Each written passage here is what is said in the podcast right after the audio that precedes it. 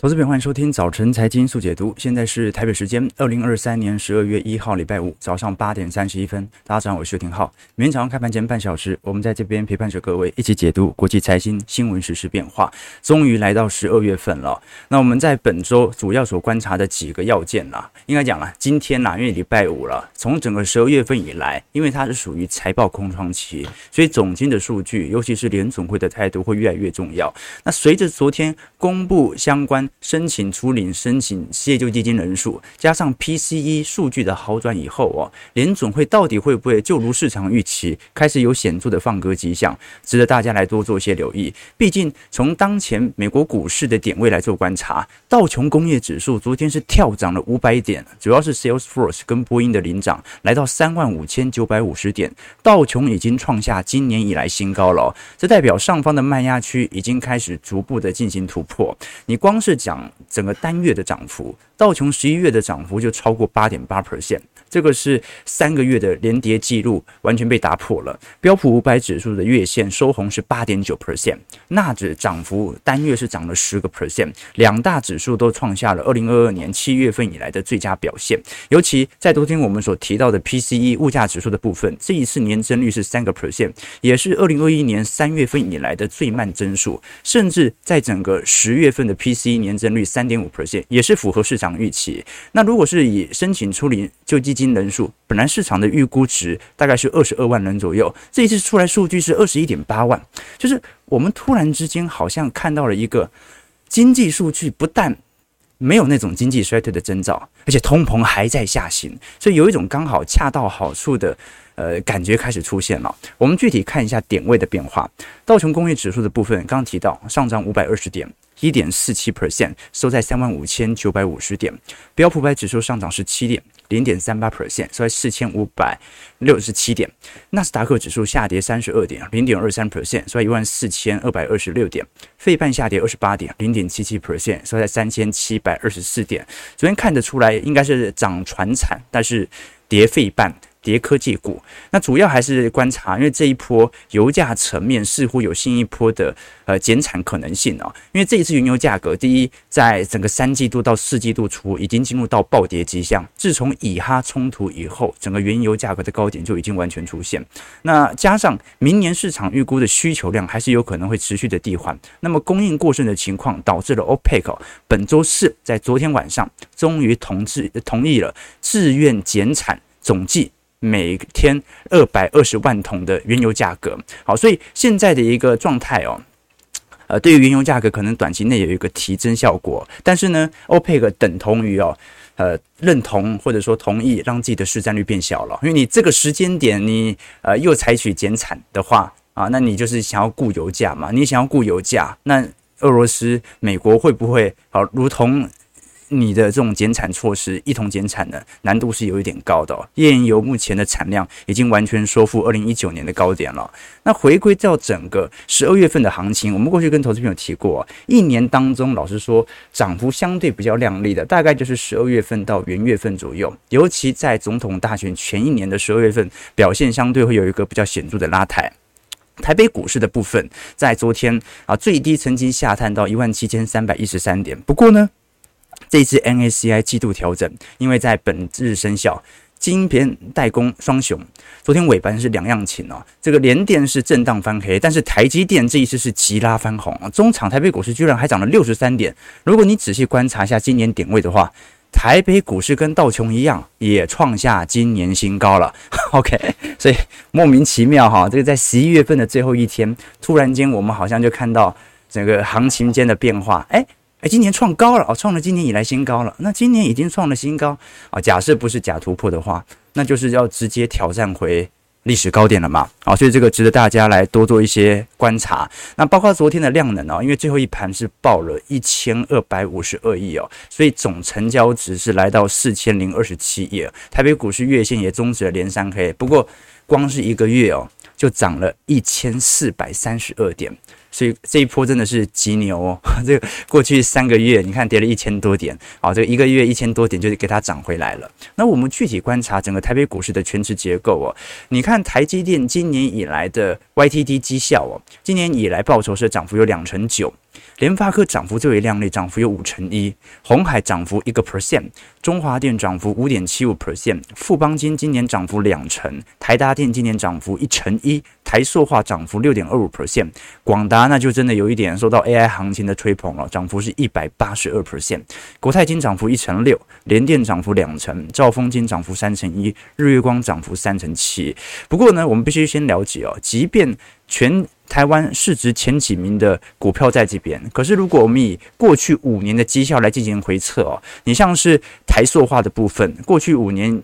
绩效还是跌两成六哦，国泰金还是跌三个 percent，南亚还是跌九点零八 percent 哦，所以美国台北股市的全职股跟美国股市全职股不一样，美国股市是无一例外啦，就这五年都在创史高了，但台北股市的全职结构真的就是少数几只股票表现得非常亮丽，但是并不是每一只全职股表现都不错哦，这是第一个区别，那它可能会适度的拖累零零五年的表现，但是台积电权重也在不断扩大当中嘛，我们可以观察，如果是以台积电今年以来的资产绩效。表现，因为昨天尾盘爆出了二点七万张的大量。如果我们从量价图来看，由于现在已经收在五百七十七块左右，基本上已经首先站上五日、十日线。第二点呢，就是它已经把整波量价区完全进行突破了。就下方的买盘，你是很明显感觉到啊、有庞大的买盘力度支撑的。但上方呢？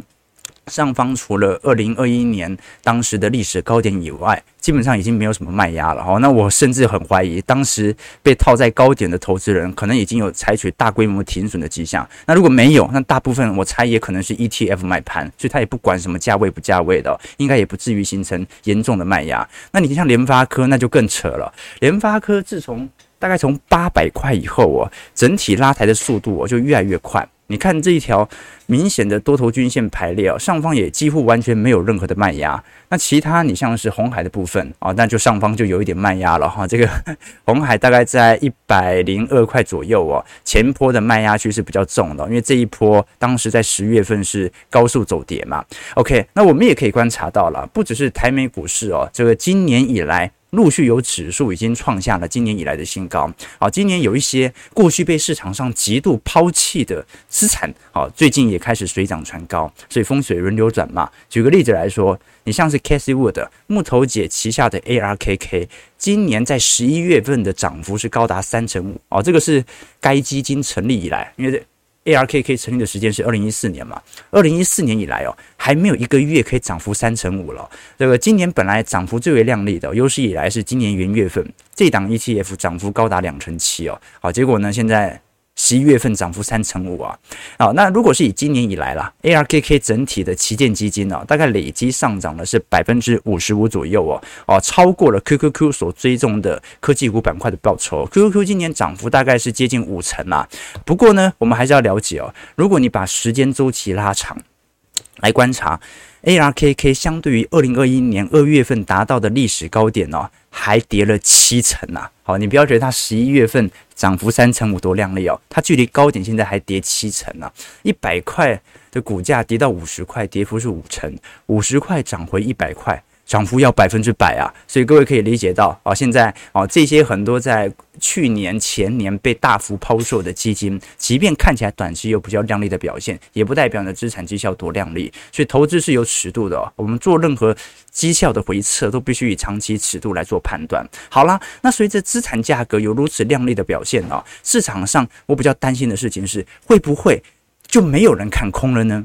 啊，不，空军都死光了。大家，我们直播也一段时间了，大家有没有发现我们聊天室哦，越来越多了啊？不然，本来前几周吧，啊，当时三季度回调啊，每个人都说啊，今天这个万五万六不保了，对不对？我说万七有没有机会？没有啊，不，不可能啊，对，大部分都是这样子嘛。现在。大家都讨论万八有没有机会，对不对？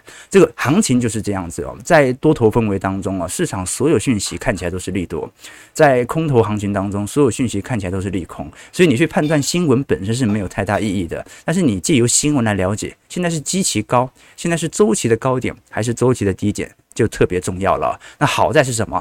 我本来还很担心呢。如果连美国投行无一例外的都全面调高明年目标价，那是有点紧张啊。但至少小摩啊，作为现在本轮投行界的大空头，终于采取了一波新一轮的言论。这波言论就是认为明年标普五百指数啊。即将下跌，跌幅不多，跌幅大概八个 percent，来到四千两百点。好，但是它已经是在美国投行当中现在最悲观、最空头的投行了。我们可以观察得很清楚啊，这张图表呢是各大投行针对标普五百指数在二零二四年的目标价。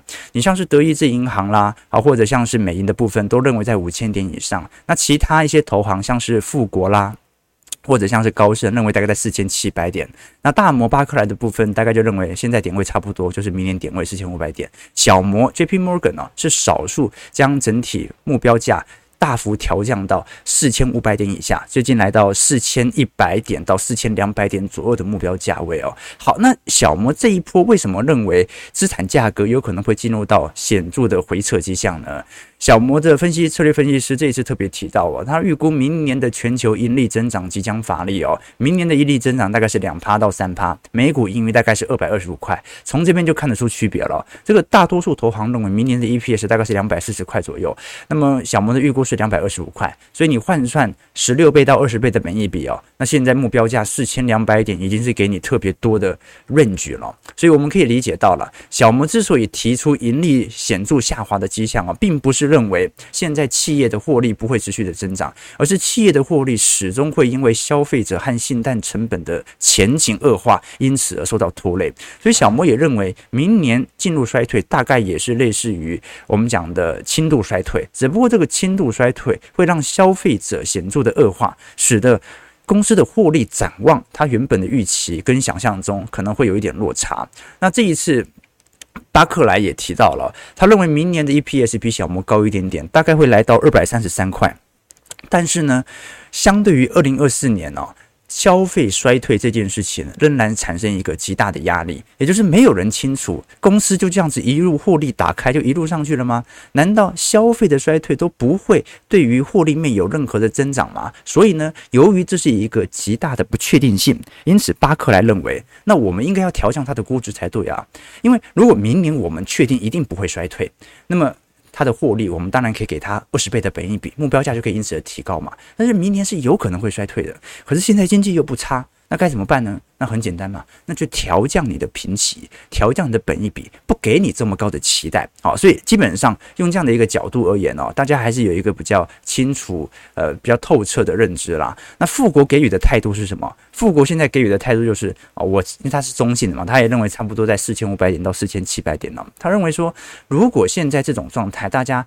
这个扑朔迷离，不确定明年的形势怎么样。我们至少可以确定一件事啊，那些大型科技股涨到现在是有原因的。你看辉达的获利的增长力度有多快，所以呢，富国给出的建议是啊，卖出中小型股，坚守大型股。哦，这个是富国给予的想法。他认为说，你现在的一个状态是哦，如果明年真的不衰退。那么这些科技全值股啊，肯定会遭受到新一波的估值推升。那么如果呢，明年是景气不好呢，那么大概率有、哦、这些大型科技全值股也会成为保本型的对象，大家也会优先去持有这些科技全值股。那小型股一定是在经济衰退当中跌得最惨的。他是给予这样的一个建议啦，所以大家来多做一些思考和留意哦。至少我们从联总会当前在 FOMC 利率决策会议召开前的步调和言论哦。大多数都是采取一个相对呃鸽派的谈话，似乎印证了富国或者小摩的说法，就是呃我们现在好像比较关注在经济形势的变化，而并不是通膨了。这次我们可以观察，在昨天亚特兰大的联总会主席波斯蒂克在他的官网文中当中提到，他相信通膨正在坚定的走在下降的道路上，那现在呢？呃，另外一位联总会主席巴尔金呢，则是强调认为央行应该要保留进一步升息的空间。所以联总会内部啊，老实说是有一点分歧的情况。只不过这个分歧的情况啊，老实说了，大多数联总会官员他的做法已经透露出。通膨其实已经即将达标，那么现在联总会相对于通膨，其实更为关注的是对于消费市场的冲击，尤其是信贷部门可能所造成的影响为何？这个值得大家来多做些留意哦。那当然，呃，在这种状态底下，我们最后观察就是油价了。只要油价不涨，我觉得通膨大概率就是向下了。啊，尽管这一次 OPEC 可能它会延长自己的减产措施哦，但是没有意外的话。它的减产可能造成进一步的抛售，为什么？前一波就是宣布减产之后，价格就真的这样子跌下来了。为什么？因为市场意识到，哦，好像油价还会跌哦，所以你才要减产哦。哦，那我们就要观察一下，就不管它减产或者不减产哦，原油价格再度有显著上涨的空间，其实已经不存在了。第一个是，你除非再打一场战事嘛，要不然现在有两场战事同时在进行哦。对于原油价格还是没有太大的拉抬作用，这就了解说，一九七零年代当时的背景跟现在已经差很多了。当时是全球石油只靠中东，现在有俄罗斯，现在又有美国的页岩油，美国的页岩油整体产量又已经超过二零一九年的水平。所以我个人认为哦，是市场上现在这种状态哦，真的是蛮好的啊，真的是蛮好了啊。可能到二零二四年啊，大家会突然意识到，对于明年的二零二四年的经济衰退哦，有一点过度担忧了。好，我觉得我认个人认为，联准会根本不用担心经济衰退的问题哦。啊，为什么？衰退一下也 OK 啊。啊，就是说连续两个季度 GDP 负增长其实不难呐。你三四季度推的这么高，稍微进入一下技术性衰退是 OK 的。你知道劳动力市场表现还 OK，现代市场不要崩溃就 OK 了嘛。OK，所以联准会真正该关心的是什么？联准会真正该关心的是信贷部门可能遭受的冲击，而不是一个自然的景气衰退的迹象哦。好，那信贷部门我们最重要关心的是什么呢？是昨天呢有网友特别提到的，是关于这一次欧洲商用不动产的巨头 Signa 啊，最近因为筹措资金未果申请破产，也在近期欧洲的房市风暴当中哦，是目前倒下最大规模的地产商。他在十一月二十九号进行破产程去，开始进行重组啊。那 Signa 它是欧洲。非常重要的，不管是零售业者还是房地产商，它主要在集中在商用不动产，也就是摩天大楼的部分哦。目前有大量的摩天大楼在欧洲地区，那已经开始进行变现出售。你像是有一些烂尾楼，目前也在欧元区开始产生。所以烂尾楼并不是说单纯是中国的专利哦，现在欧洲也开始爆发啊，陆续有烂尾楼出现的迹象存在。那其实我们要先观察，因为。这一波真正的爆发点并不是住宅市场，德国房价最近是有跌了，今年以来跌幅大概是六个 percent 左右，所以呃，欧洲房市的确目前来看不是特别好，而且销售量目前也在急缩当中。你看中国市场是怎么样？中国市场是前三年是完全不跌的，即便房地产市场很差，因为有限跌令。那今年限跌令松绑了，虽然开始下跌了，可是在今年下半年以来，其实市场量能是有显著提升的，就代表着有人在接盘，有人趁着价格跌在。接之前不准跌嘛，不准跌，我干嘛接？所以现在开始有人在接，这是第一件事情。那欧洲的部分呢、哦，是价格下跌了，但是量能也极其薄弱啊、哦，几乎没有什么显著的量能回归迹象。那我们都很清楚，因为建筑业是德国的重要生产总值哦，大概占了 GDP 大概有呃总生产总值的十二个 percent，在整个德国市场当中，建筑工人的。总数大概是一百万人啊，所以它应该算是很标准的呃这个经济火车头啦。那现在进入到严重的经济衰退哦，我们真正要了解的事情是，因为德国今年在二三季度已经进入到经济衰退了，所以当时为什么对于台积电让利这么多，就是德国政府想要赶快借由资本支出的投入，能够显著的拉高 GDP。当时我记得是德国的德勒斯登厂大概是一百亿。美元左右哦，结果德国政府是出资六成到七成哦，一百亿有七十亿都是德国政府出资，重点是股权百分之七十还是台积电持有，所以德国让利这么大，就是因为德国今年是在少数欧元区经济体当中啊，已经进入经济衰退的。本来市场都以为是英国优先进入，结果想不到德国已经优先进入了，那就要看一下欧洲央行接下来怎么接招了。为什么这么说？因为如果我们具体观察欧元区的通膨率哦，最近虽然有一个比较显著的下行轨道，但是距离两。它的目标值还有一段距离嘛？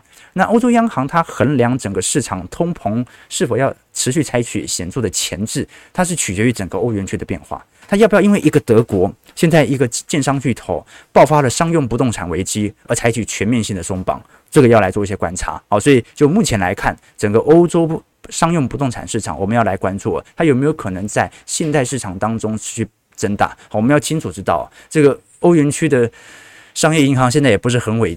很稳定哦，你看之前的瑞信就是一个嘛啊，不过瑞信的它的呆账是拖了很多年了嘛，所以这个是商用不动产在欧洲的观察点。那在美国市场的部分，商用不动产一样，它面临比较大的问题哦。比如说，我们最近观察到，在整个美国的商用不动产的控制率当中，如果我们以全国来看哦，你像是波士顿的部分哦，现在大概是控制率是十个 percent 哦，可是像是纽泽西啦。亚特兰大整体控制率都是十七 percent，平均来看是十七 percent 啦。我们都很清楚，在整个二零二零年新冠疫情以后啊，这个 work from home 的趋势就已经完全成立哦。这导致，尤其在西岸地区，大量的控制率开始显著的上行。目前，如果是以旧金山的商办的租金价格，十月份的平均租金每平方英尺是六十三美元，同比下滑五点五 percent，也就是商办。跌价了，好，商办开始下跌了，啊，这个是跟全球房价至少有联动，要不然你从美国住宅价格还在创新高呢，但是美国的商办价格已经开始显著的下跌了。那如果我们具体观察啊，在整个西岸的控制率部分哦，San Francisco 哦，目前的控制率是两成二，湾区控制率是一成八，圣地亚哥是一成八，洛杉矶控制率一成六，西雅图更高，哦，西雅图这个是很多科技业的。这个总部基地所在啊，现在控制率是两成一啊，诶，一百间办公室有二十间都是属于控制的情况。另外像是这个丹佛啊等等啊，那中西部的部分啊稍微好一点，但是也没多好。你像是芝加哥的部分呢，目前控制率大概是十七 percent。那整个南方市场当中啊，就真的比较好了。南方是在本。就本轮新冠疫情以后啊，少数人口资金还在不断涌入的几个城市，像迈阿密的部分哦，现在控制率只有一成四啊，啊，因为退休族大量的进驻到迈阿密之后啊，引起了新一波的商机，像是 Austin 啊，啊，或者是华盛顿 DC 的部分哦，目前控制率大概在两成和一成五左右，所以总归来看哦，整个美国的商办情况哦，其实也蛮严重的，但是为什么富国作为全美最大的商用不动产的借贷方为什么看起来财报和财色表现这么亮丽呢？因为美国的商用不动产啊，占总房市的全值比例太低了。你只要确保中小型银行不要一连串倒啊，基本上它的权重就是影响没那么大。就好像信用卡违约率已经创新高了，但是为什么你不会观察到信这些商业银行全面性的爆发呆账或资不抵债的现象？因为信用卡贷款的那个比例哦。跟企业贷款、法人贷款，跟我们看到的住宅贷款那个比例纠结，大概是十分之一的比例而已哦。好，那现在商用不动产在飙高，那它对于总房市的影响呢？老实说了，商用不动产当中哦，纯办公室它只是其中一项而已。我们过去跟投资朋友提过，商用不动产的部分，我们看到红色线哦，是纯办公室。白领的办公室哦，目前的确控制率已经创下史高了。但是如果你观察，像是零售业啦，啊，做 Seven Eleven 的啦，麦当劳啦。目前还在破底当中哦。另外，其他像是综综合型住宅，或者我们看到的一些物流中心啊、工厂啊，其实都算是商办。目前并没有极度的失控状况，失控的状况正在出现当中。所以呢，我个人认为哦，美国的商用不动产哦，重点不是商用不动产本身，而是有没有一些中小型银行针对商用不动产的放贷比例过高，形成中小型银行造成的资产减损。好，这个时候是比较值得大家来多做一些观察和留意到。但是欧洲的问题其实也是一样，所以我们才会说为什么联准会哦，真正降息的关键跟经济衰退一点关系都没有，明年那个衰退衰退不到哪里去的啦。真正大家担心的是利率端，银行业会不会爆发问题？我举个例子来说，为什么市场那么担心中国的房市迹象？因为中国房市是不只是住宅，它是商办，任何只要是房地产，目前整体市场交易量都在过去三年急冻以后哦。受到比较明显今年的叠加效果。举个例子来说，中国的商用不动产面临的迹象比美国处境还要更惨哦。我们刚才看的是整个美国各地区整体的商办控制率哦，但是如果是以那种曼哈顿来看的话，那个商办控制率都还在一成五以下了。但是你看，现在今年上半年，中国一线城市北上广深目前的商办控制率啊，平均来看哦，都是一成八以上。好，现在大概已经飙到两成二了。你要了解哦，这个北京、上海一百间办公室，居然有二十间是属于空着的情况。那加上中国目前已经解封了，照理来讲哦，这个 work from home 的趋势应该已经陆续取消了。但目前为止哦，这个回复的速度还是极慢无比啊。啊，那反观我们看一下台湾的租金市场啊，啊，你看台湾目前顶级商办的控制率是九点七 percent，A 级和 B 级的商办控制率分别是五点四和三点七，整体来看才六点四，所以你必须要承认哦，这个台湾为什么房市到现在还这么稳健是有主要原因的，台湾人根本就没有 work from home 过啊，是这样的意思吗？这从来就是。从应该是从我记得是一零年以后啊，台湾商用不动产在北部的建置量就进入到急缩的情况，所以根本就啊、第一供给过少，第二件事情呢，就台湾在本轮疫情的冲击当中啊，这个需要被强制性的 work from home 的这种压力，没有像是美国和中国压力来的这么大哦，所以台湾的商用不动产现在几乎是非常之稳定的。当然啦。台湾租金收益率比较低啊，是因为价格炒很高。但是呢，价格已经炒这么高，你还是可以观察到啊，就是说整个市场的呃控制率还是保持这么低，这个是值得大家啊来多做一些关注和留意的。好，八点五十六分了，最后几分钟，呃，这个小编特别请我的来跟大家这个宣导一下，因为最近还是有很多，大家应该看到很多像我本人的诈骗啊，或者各式各样的诈骗仍然存在啊。还是要提醒大家啊，最近诈骗还是很多。呃，我之前才听到一个故事，因为最近感恩节嘛，以前英国的一位哲学家啊，也是文学家啦，呃，罗特兰罗素，他就曾经写过一篇小故事哦，来描述这个诈骗的倾向啊。他就想说，有一只小火鸡啊，出生在一座农场，在主人的照顾下，小鸡慢慢的长成，他就逐渐有了思考能力，然后他就。有一天扪心自问，他想：我的主人是不是一个好主人呢？为了探究这个答案哦，这只小鸡就开始记录主人的行为。它就发现这个主人呢，不止每天按时给它喂饲料，而且呢，还会依据我的体型越喂越多，怕我饿着。而且呢，有时候天气很冷，他还会给我开个暖暖气啊，或者点火暖炉，好让我暖心哦。经过一系列的收集呢，这只火鸡就做下一个结论啊，我这辈子能够遇到这样的一个主人，实在是太幸运了，又细心又温暖哦。但是呢，啊，这个礼拜是那个，呃，上个礼拜是感恩节嘛，这只火鸡马上就变成感恩节上的火鸡大餐了。那。这故事描述的是什么？就是金融诈骗哦，很多受害者一开始都是想说，哎，我试试水温就好啦，啊，看一下是不是金融诈骗呐。我先看他报的股票啊，有没有中啊？哎，发现他报的几只股票的确有不错亮丽的表现哦。其实你只是刚好中的那个客群，不中的就不会再去理这些诈骗集团了嘛。但是呢，他就是用这样的方式一步一步的让你上钩，所以我觉得大家还是要小心哦。以前我跟投资朋友分享过一段话，就很多女人想要的。只有渣男能给，很多男人想要的只有绿茶能给，全人类想要的只有骗子能给。啊，这个世界上有那么多的骗子和谎言哦，就是因为有些人会有不切实际的需求，而骗子和谎言不过是这些需求的供给者而已，对不对？好，所以给投资朋友多做一些思考。你你不要觉得很多诈骗的广告觉得很白烂、很白痴，你根本就不相信啊？什么啊？谁谁谁啊？比如游廷浩生前。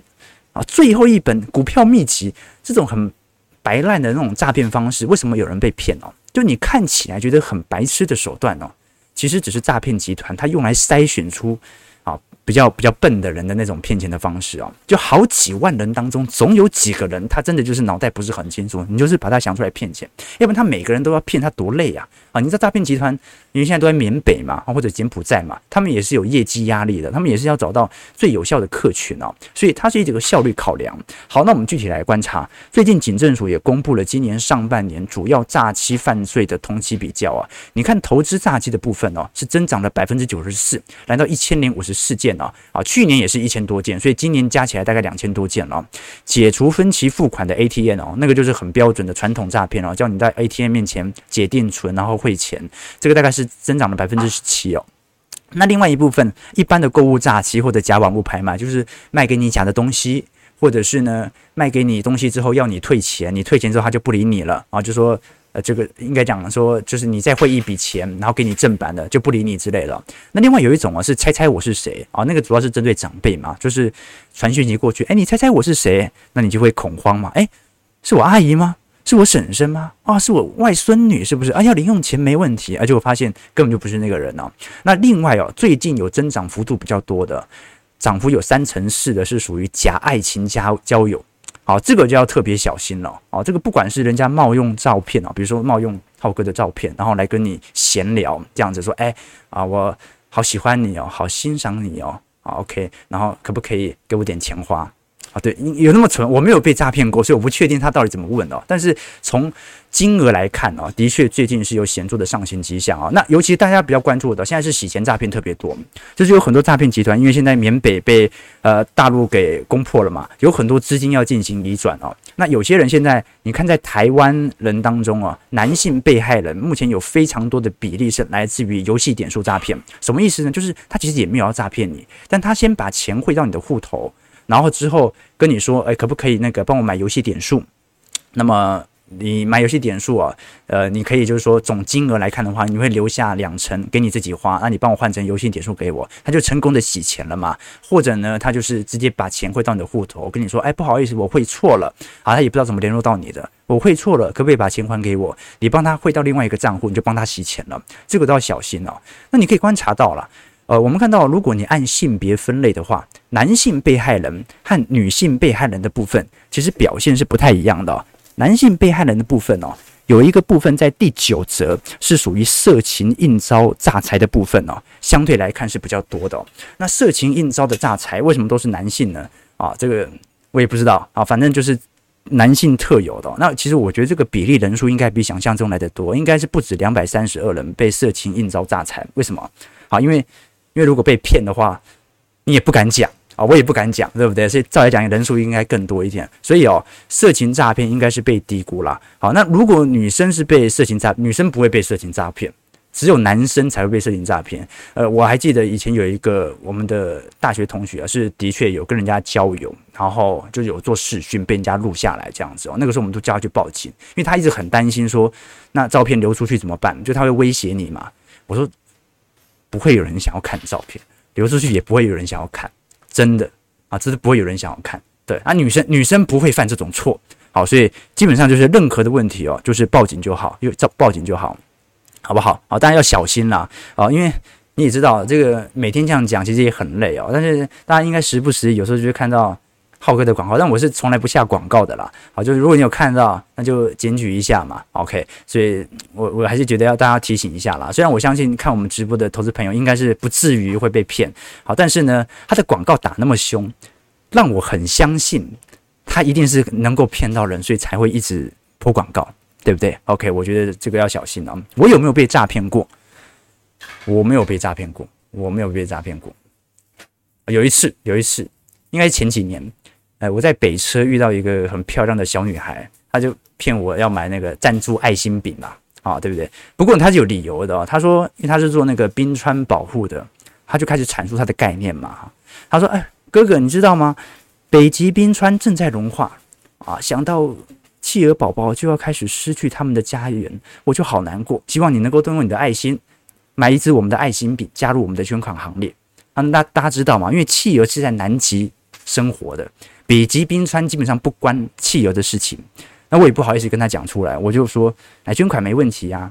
但是我一直在想哦，一个问题，他说什么问题？我说北极熊为什么不吃企鹅呢？啊，他就愣了一下。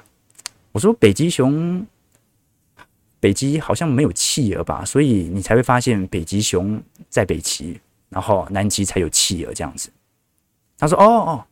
北极本来也有企鹅，但是因为冰川融化，北极熊没东西吃，只好把企鹅给吃光了。所以现在北极企鹅都绝种了。后来我觉得他讲的太好了，我差点找他来当我们小编哦，所以就心甘情愿被他骗了一次哦。一只爱心比较，我那时候是多少？一百五还两百块哦，也蛮贵的。好，但是我是愿意被骗，讲的太好，讲的太好。哎，九点零四分了。今天礼拜五，今天礼拜五啊，礼拜五我们通常都会跟投资朋友推荐一本书，但是今天这本书呢不方便导读，为什么？因为它是一本哦。这个图形书就是它是一本地图的全解读，里头当中有非常多的数据，我特别推荐哦。这个有爸爸妈妈有小孩子的话，特别适合拿这本书来一起阅读哦。首先呢，就是呃，现在我们理解很多数据的方式，其实都是以图像化的方式来理解。这本书叫做《世界大局的地图全解读》第五集喽。我记得前一两集我们有跟投资朋友推荐过，那一样我们会抽一本送给投资朋友哦。你想想看哦，你一般在搭捷运哦。这个稍微耍帅一点的人，就拿一本金庸的武侠小说在那边看，拿一本厚词典。那再厉害一点，看个原文书哦，好厉害，好厉害啊！但是那都太小本了。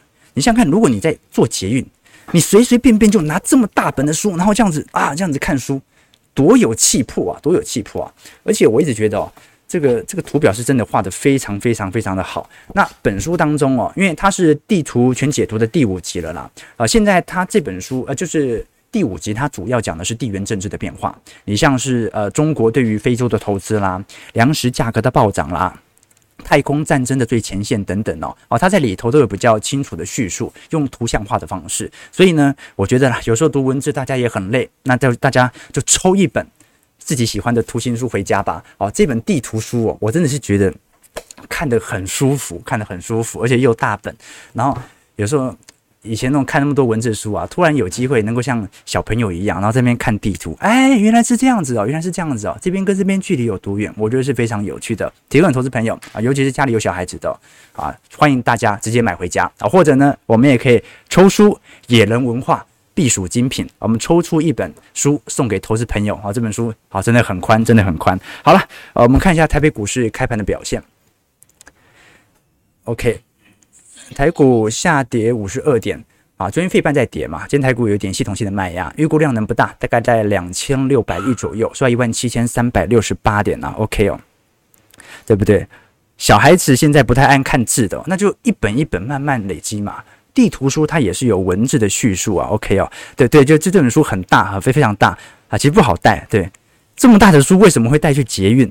啊，对 啊，我冷气都开十六度啊，抱歉，哦，你们很坏耶。人家这么可爱，这么有爱心，我们当然要给他一些鼓励啊，对不对？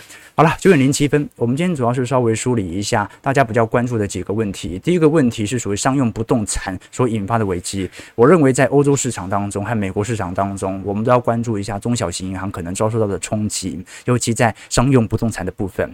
但住宅贷款本身是没问题啦。那台湾完全。商用不动产按照这一种控制率，应该是完全没问题的。那另外一方面是我们看到，在整个美国经济的概况哦，市场又开始出现分歧的迹象了。为什么？涨得越高，总有一群人会让它涨到怕，让他觉得会跌下来。提问投资朋友，觉得零七分。如果喜欢我们节目，记得帮我们订阅、按赞、加分享。我们就下礼拜一早上八点半，早晨财经速解读再相见。祝各位投资朋友看盘顺利，操盘愉快。